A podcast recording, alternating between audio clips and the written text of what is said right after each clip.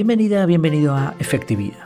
Aquí hablamos de efectividad, pero sin olvidar las cosas importantes de la vida. En este episodio te haré un resumen de los últimos días, te compartiré cómo va el proyecto por dentro y te contaré algunos aprendizajes, trucos, lecturas, anécdotas, lecciones, datos, eh, vamos, un filtro de contenido de calidad y que espero te sea muy, muy útil. Ahí está saludando también el pajarito que hacía tiempo que no, que no piaba tanto. Estamos en la semana 10. Eh, hay algunas novedades en la academia, pero no me voy a centrar en esta ocasión en ellas porque quizá no te afecten tanto. Eh, bueno, lo menciono muy rápido. Por ejemplo, he puesto en marcha un servicio que tenía antiguamente y que lo había descartado, bueno, lo había abandonado, que es, es una formación uno a uno del método CAR.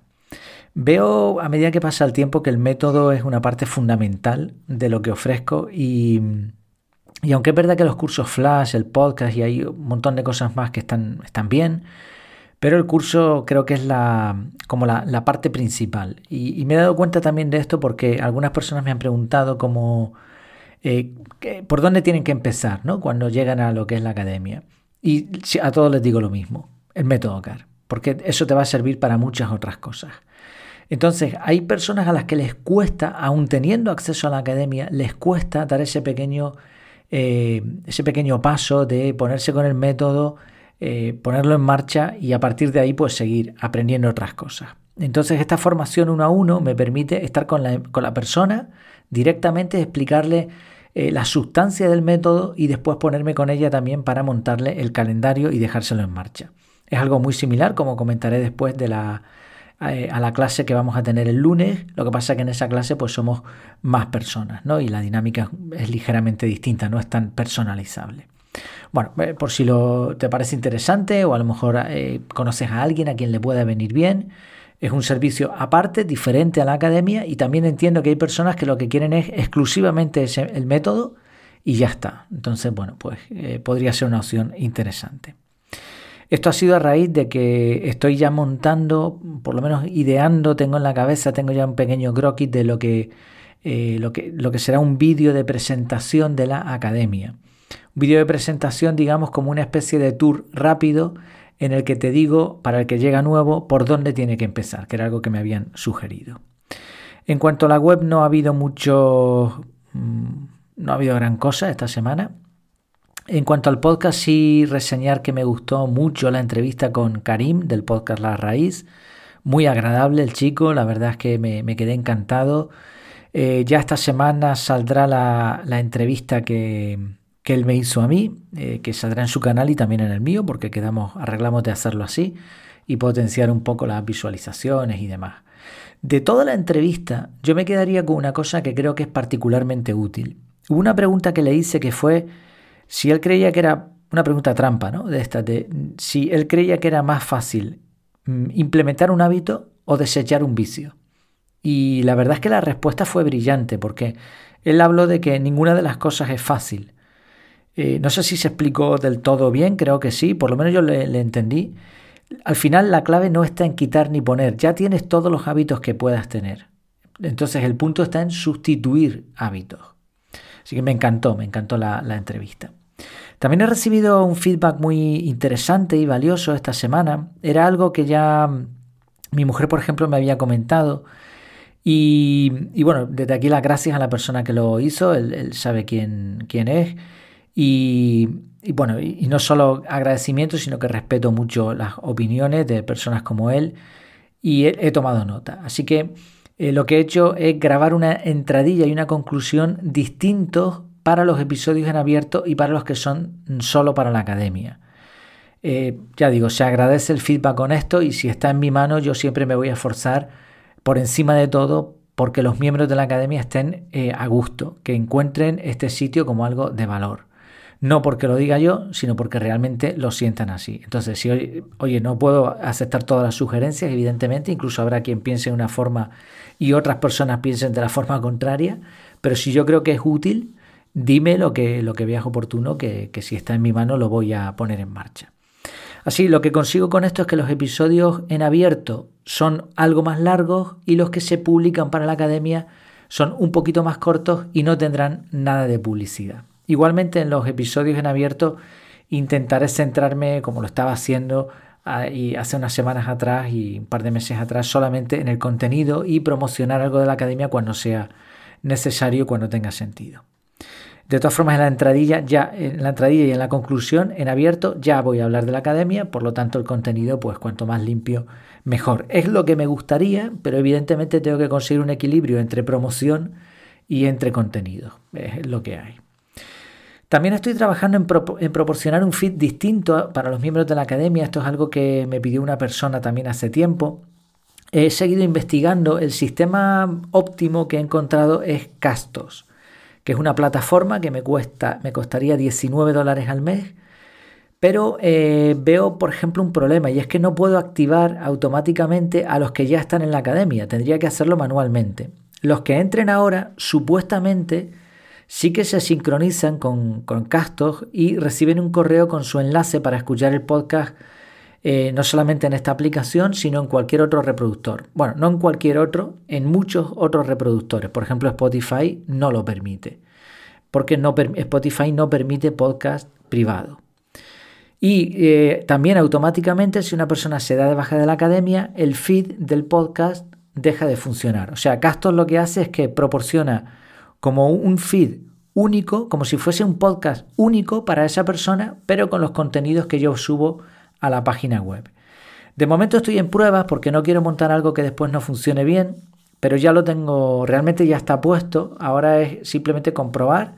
Así que si te interesa, dímelo y te lo activo para que lo, lo pruebes y así también pues me sirve de validación antes de comenzar a pagarlo porque me han hecho una promoción, un pequeño descuento el primer mes me parece que es o los tres primeros meses, entonces bueno, puedo invertir en esto y probarlo a ver qué tal va.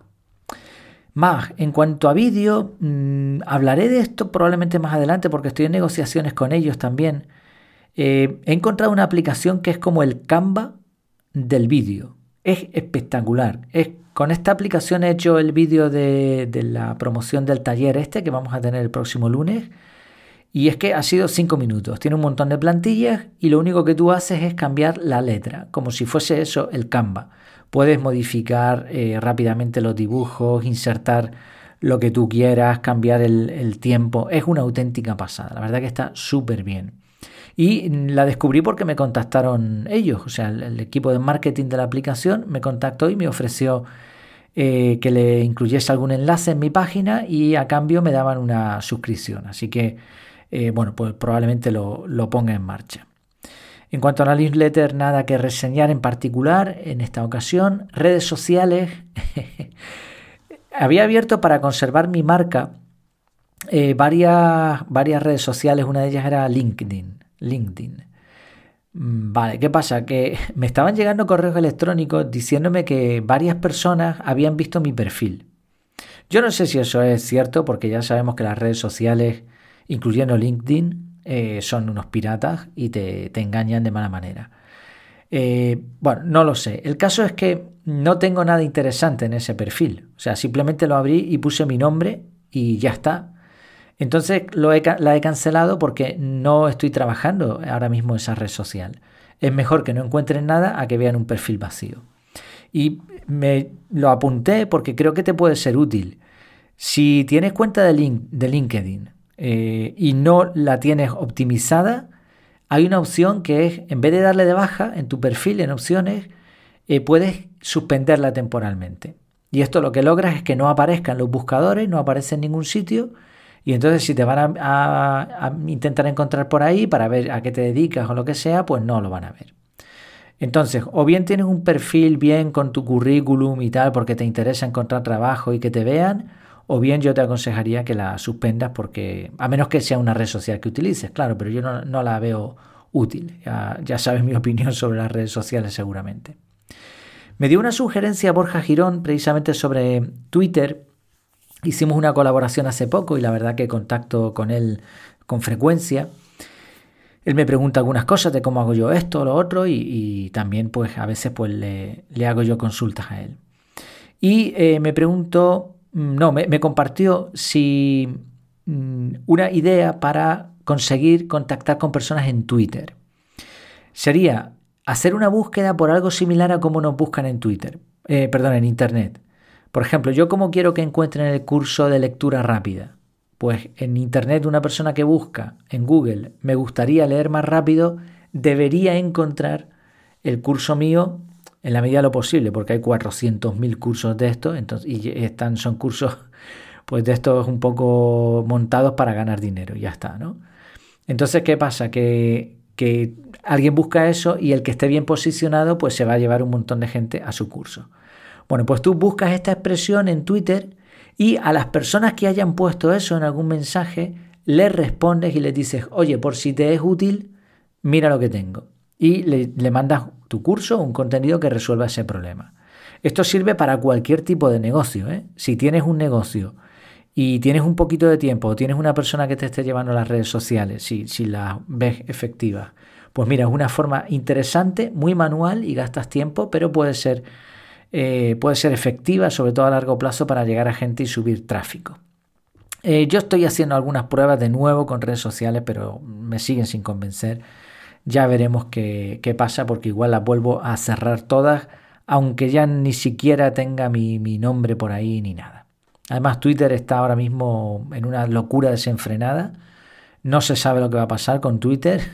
Era la única que más o menos me gustaba algo porque utilizaba TweetDeck para, seleccionar contenidos y la estaba trabajando muy bien en su época, hasta que me cansé y la cerré. Y ahora que he intentado hacer una cosilla nueva, veo, no sé, no me convence. Pero bueno, te lo voy compartiendo por aquí por si te es útil. En cuanto a las clases en directo, eh, nos pasó una cosa curiosísima en la última clase y la anoté porque en la clase no, estábamos todos y pensé que podía ser algo curioso para compartir. He estado trasteando, esta semana no tanto, pero la última, la anterior, con Chat IA, con un chat de inteligencia artificial. Entonces se me ocurrió que durante la clase podía eh, explicarles una palabra que era precrastinación. No procrastinación, sino precrastinación. Cuando yo estaba preparando la clase, busqué por procrastinación, me dio resultados, pero al buscar por precrastinación, vaya palabrita, el chat de inteligencia artificial me dijo que no eh, eh, sabía qué palabra era esa. No la conocía, no estaba en su diccionario. Entonces, bueno, pues ahí quedó la cosa. Y quise hacer la demostración en directo y puse, bueno, ¿ustedes saben lo que es precrastinación? Vale, vamos a mirar aquí qué es. Y compartí en pantalla el, el chat de inteligencia artificial y mm, me llevé una sorpresa porque dio una definición de qué es precrastinar y además una definición en lenguaje natural, como si fuese una persona a la que te está respondiendo y bastante acertada. O sea, es decir, en el transcurso de, da igual, media hora, una hora más o menos, el chat de inteligencia artificial ya había aprendido. Es, esto es brutal. O sea, eh, la inteligencia artificial, si la dejan así accesible, probablemente sustituya a Google. De hecho, un artículo de Enrique Dans que, leí esta semana mencionaba eh, un problema por un lado y es que aunque es verdad que las respuestas que te da la inteligencia artificial son similares a las de un estudiante de, de bachiller o más o menos, no son siempre exactas, están bastante bien. Y siempre son mejores que Google. Y mencionaba Enrique que Google tenía ya este tipo de inteligencia artificial, pero no le interesa mostrarla porque eso eh, iría en contra de su negocio más grande, que son la, la publicidad en los, en los buscadores. Cuando tú buscas algo en Google, a Google no le interesa darte la respuesta, lo que le interesa es mostrarte una serie de resultados y metidos en los resultados eh, va a estar la publicidad por la cual ellos ganan.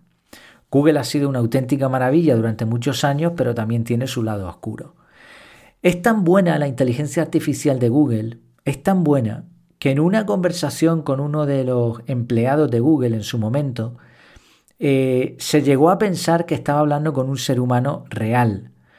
No pasó el test de Turing, el famoso test este para los robots, para la inteligencia artificial, pero estuvo muy cerca.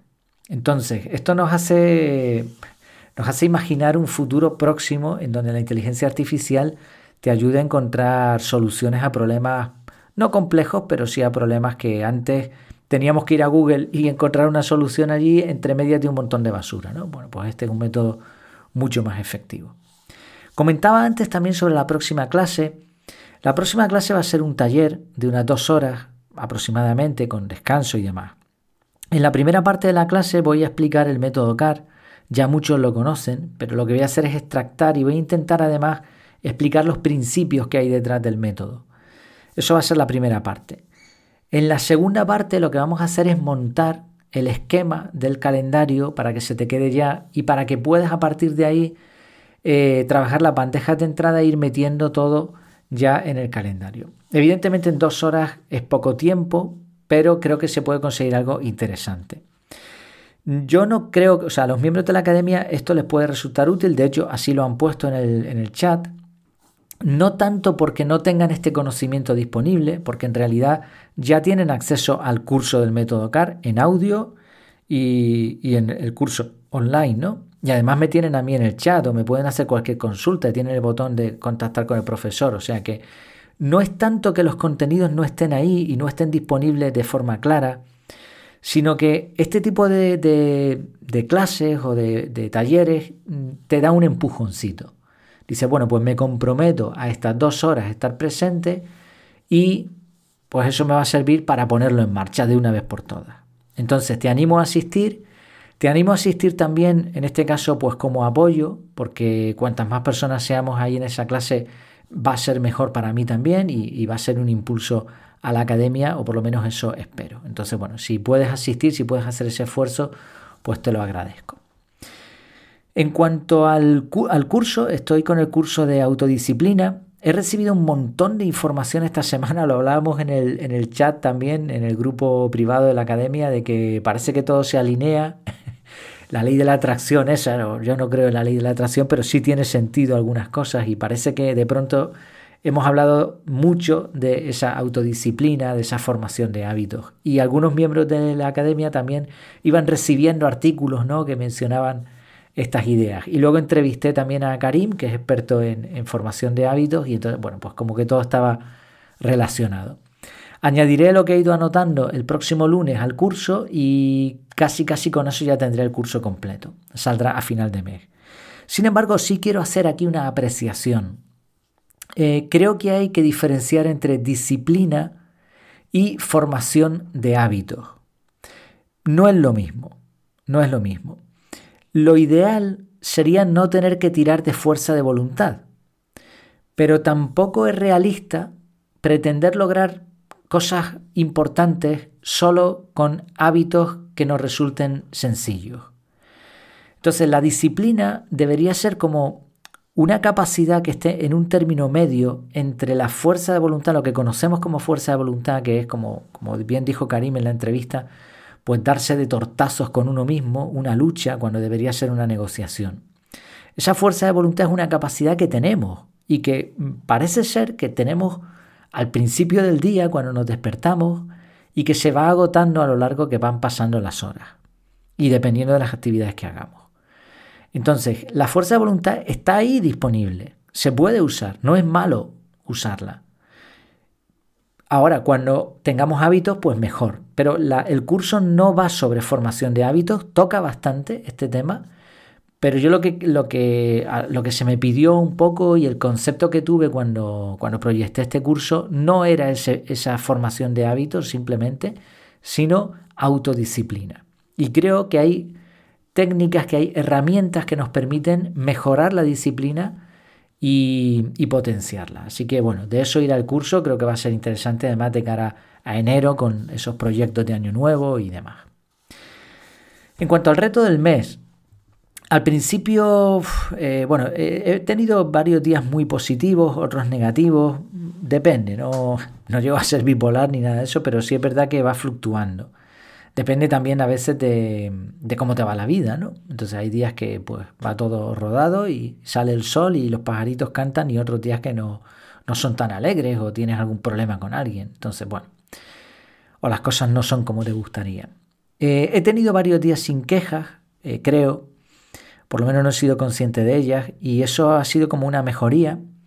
Pero también me ha pasado, me pasó en un momento muy concreto, por ejemplo, que detecté esas quejas antes de expresarlas y lo que hice fue convertir las quejas en búsqueda de soluciones. Pues maravilloso, mucho mejor que quedarse simplemente en la queja y protestar. En cuanto a libros, estoy leyendo el libro Héroes de cada día. Eh, maximiza tu productividad, es lo que dice el subtítulo. Está súper bien, voy por el 50%, ya un poco más. La verdad que es un compendio de enseñanzas, no es un libro mm, que trate sobre una, una temática concreta. Es un libro de motivación, pero lo que hace el autor es una mezcla entre, pues eso, entre hablar de su historia, anécdotas, poemas, o sea, hay de todo en el libro. Y algunos de los capítulos son eh, buenísimos. Me gustaría leerte una parte del capítulo El principio rogo para acelerar el optimismo. Dice así, es breve. ¿eh? Dice, tu ecosistema da forma a tu energía y tu entorno influye en tu rendimiento de manera drástica. Todo lo externo a ti influye a un nivel profundo en tu forma de pensar, de sentir, de crear y de ejecutar. Absolutamente todo.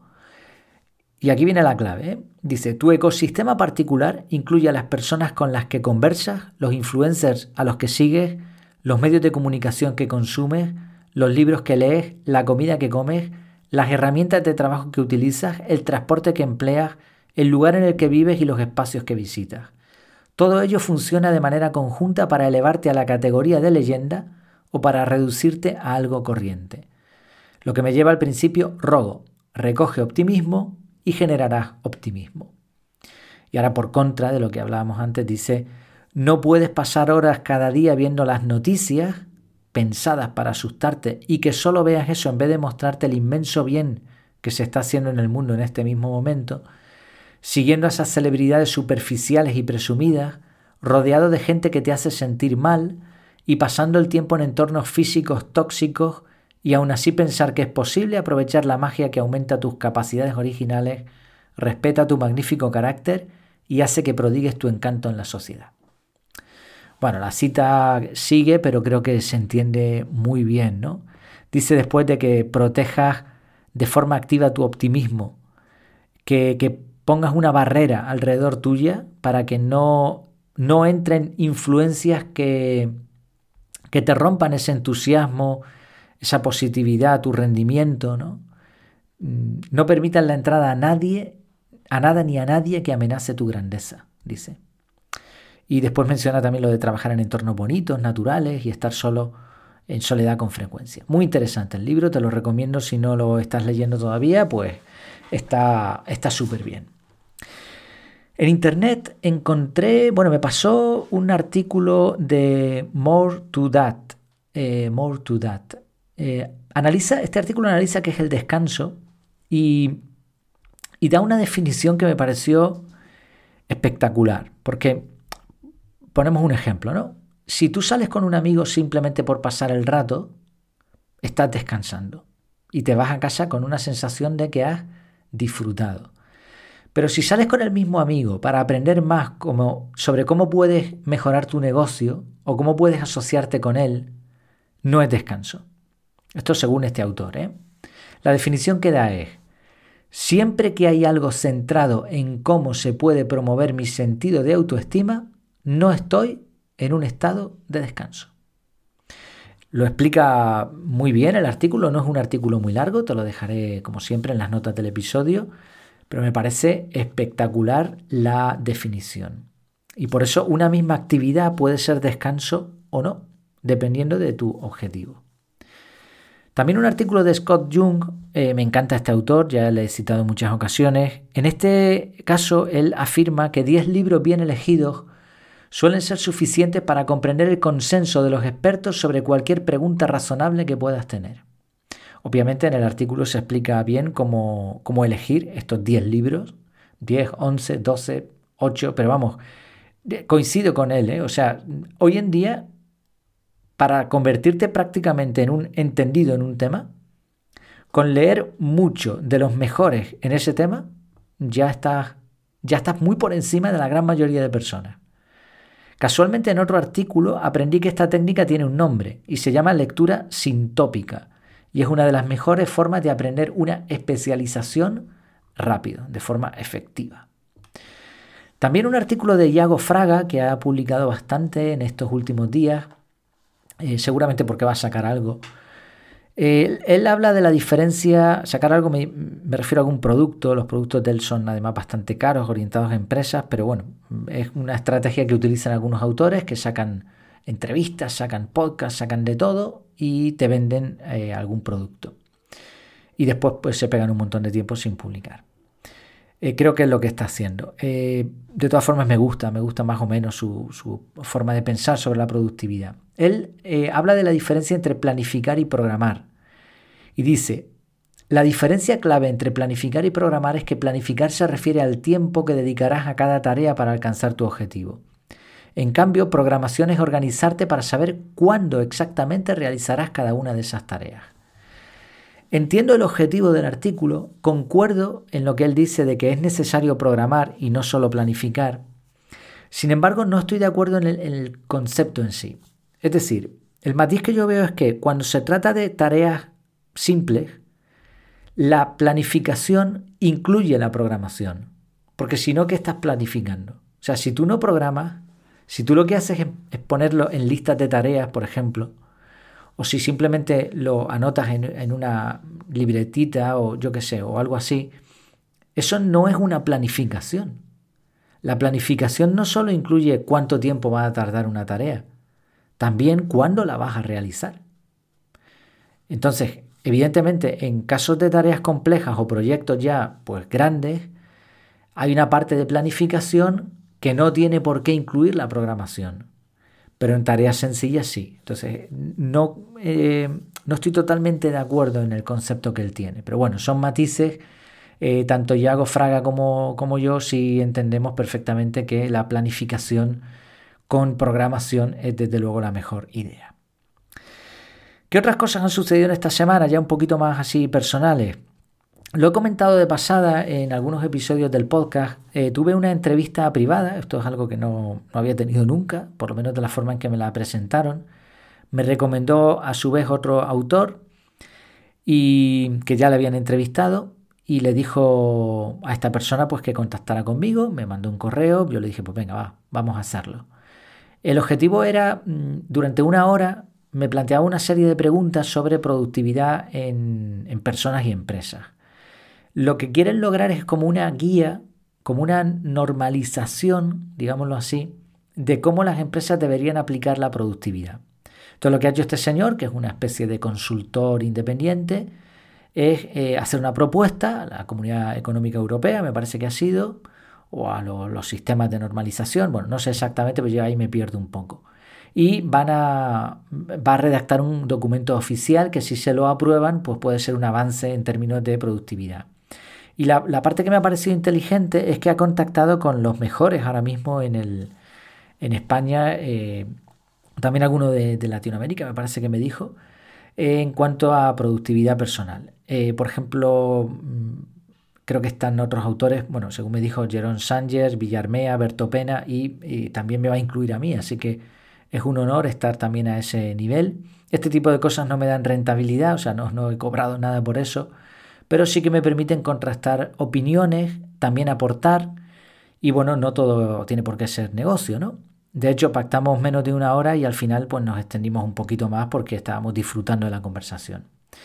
Conclusión, ¿de qué te puede servir esto que te cuento? Pues te animo a, a exponerte. Hace unos años hubiese dicho que no, mm, directamente, o no sé, bueno, siempre he sido de responder los correos y las propuestas y todo eso, pero habría dicho que no.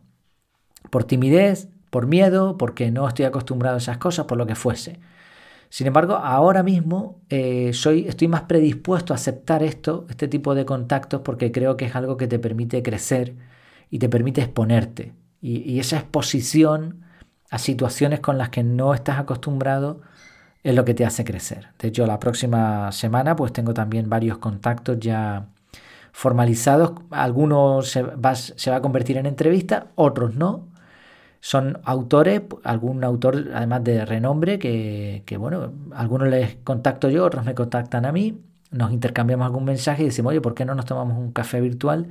Y creo que, es que son, son ideas interesantes. Si crees que puedes aportarle a otra persona o que puedes aprender de otra persona, pues inténtalo porque estos son, creo que, que es importante el tener este, este feedback, ¿no? esta, esta relación.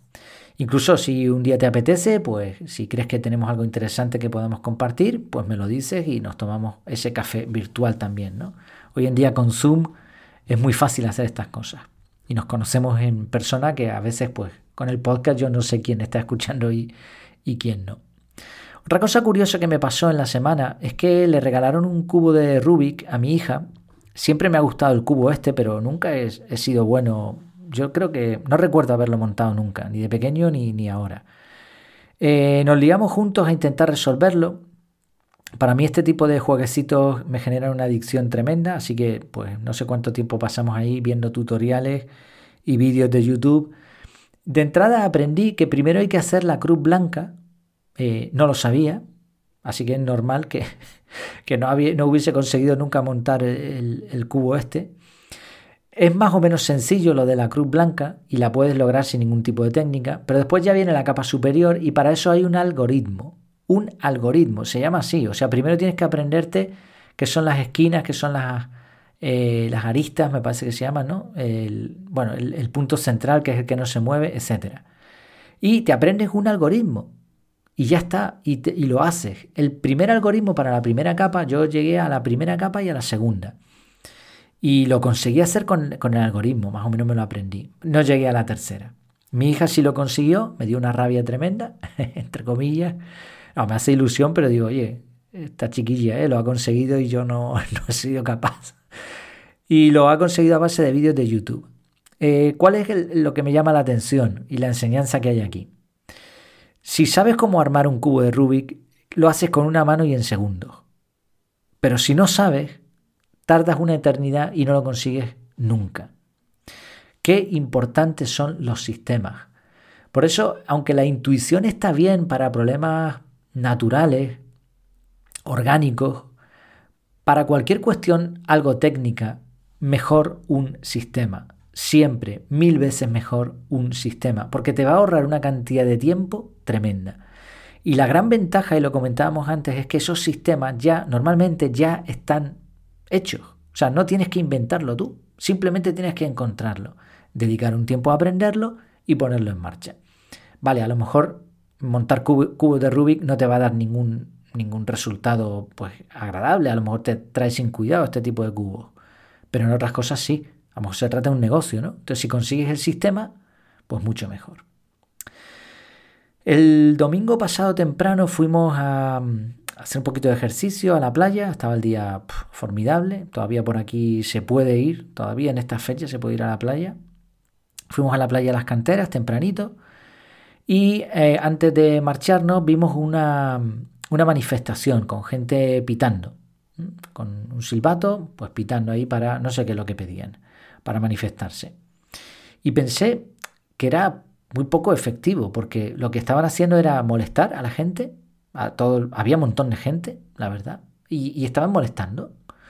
Y yo pensé, bueno, en vez de venir aquí a la playa a tocar, a, silbar, ¿no? Con, tocar el silbato, Creo que sería mucho más efectivo ir a, las casas de las personas eh, responsables que les puedan arreglar el problema que tengan y ponerse enfrente con el silbato, un grupo de gente.